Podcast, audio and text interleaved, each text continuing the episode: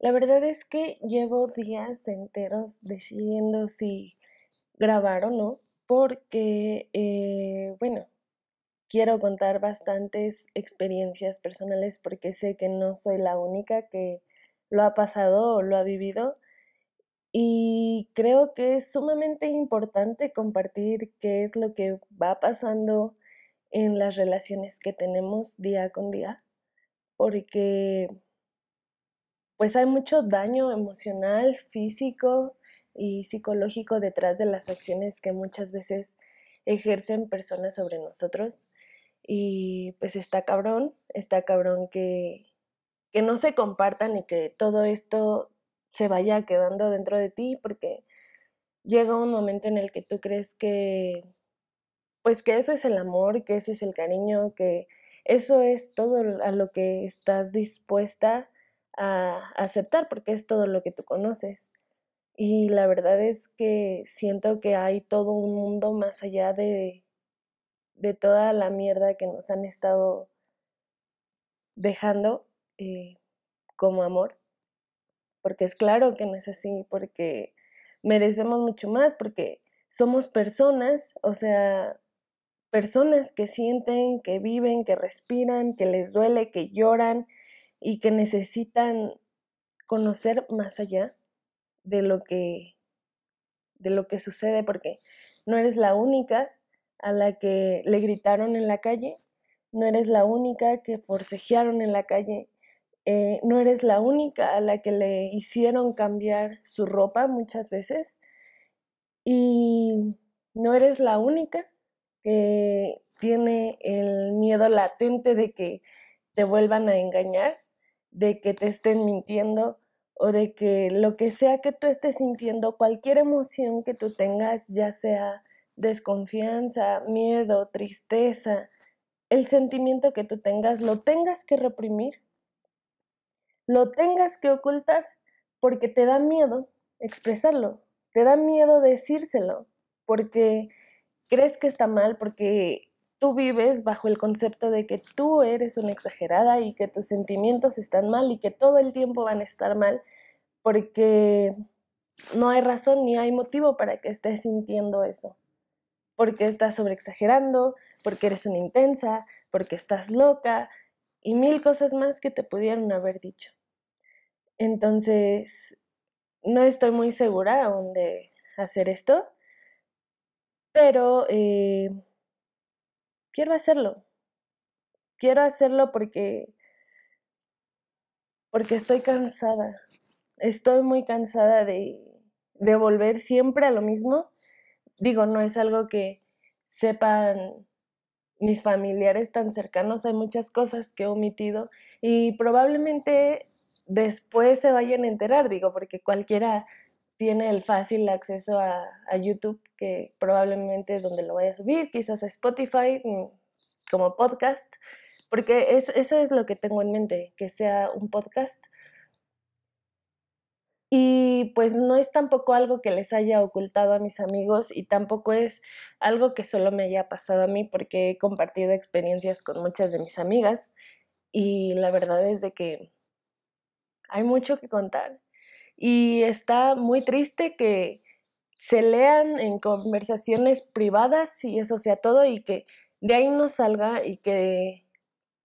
se oculte. Entonces, eh, pues así como salimos todas a gritar en la marcha feminista, así como muchas veces lo expresamos en publicaciones eh,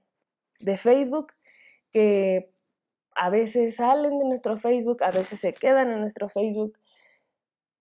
creo que esto es mi manera de ayudar, de ir más allá, de que por favor las chicas nos empecemos a, valorar, a querer a nosotras mismas antes de querer a cualquiera, cualquiera más allá que no seamos nosotras. Y que sepamos que ser nosotras para nada está mal, que sepamos que lo que nos gusta no está mal, que podamos hablar libremente de, de todo y que no nos lo callemos ya cuando estamos a un punto en el que estoy yo, en el que estoy desesperada, en el que de verdad ya no hay la forma en la cual salir, porque ya he intentado de todo, o sea, ya, ya intenté muchas cosas y vuelvo a caer y vuelvo a caer y vuelvo a caer.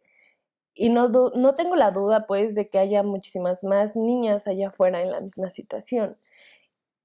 Y también quiero, eh,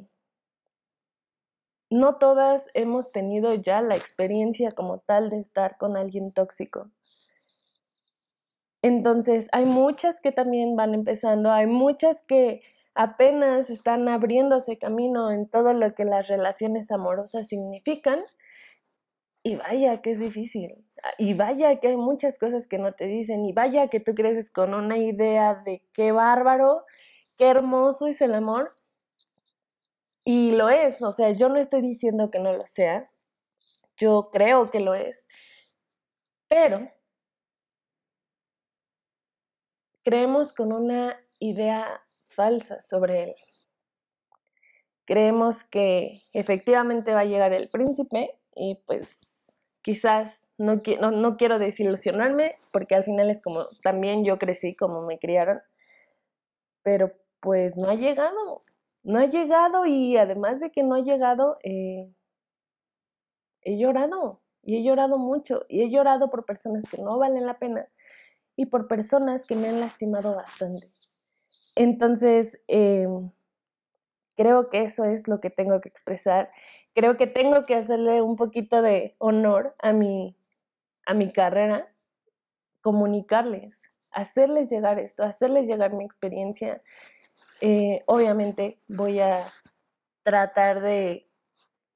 pues platicarles más allá, fuera de lo que yo he vivido, fuera de lo que me ha pasado a mí, que tengo mucho que contar, muchas anécdotas que contar. Y que bueno, si mi mamá llega a escuchar esto, mamá, perdóname, porque hay mucho, mucho, mucho aquí que contar. Y saben qué es lo más triste que, que así como es raro, ¿no? Porque creces en un ambiente en el que te dicen eso chingona o